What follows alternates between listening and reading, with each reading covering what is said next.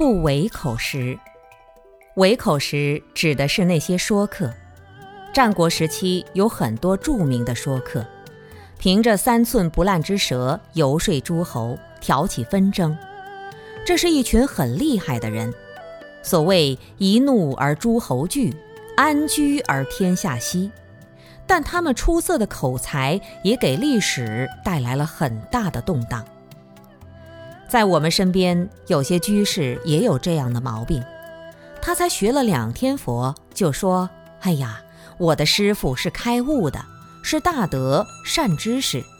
我的师兄弟如何如何了不起，我的道场怎样怎样好，吹牛吹到天上去了，让别人身心激动。”觉得他好像遇到了佛菩萨，结果见面一看，并不如理如法，别人学佛的信心反而退缩了。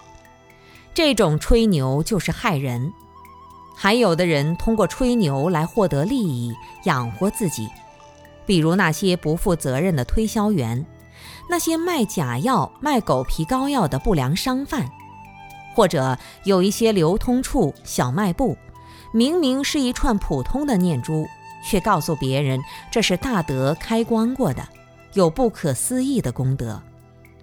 凡此种种，通过这些不真实的语言来谋生获利，都是伪口实。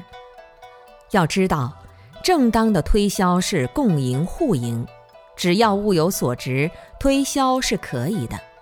我们如实的去宣说，不仅没有问题，而且还有福报。但如果是用虚假的话去欺骗别人，借机获利，那就是邪命，因果是很严重的。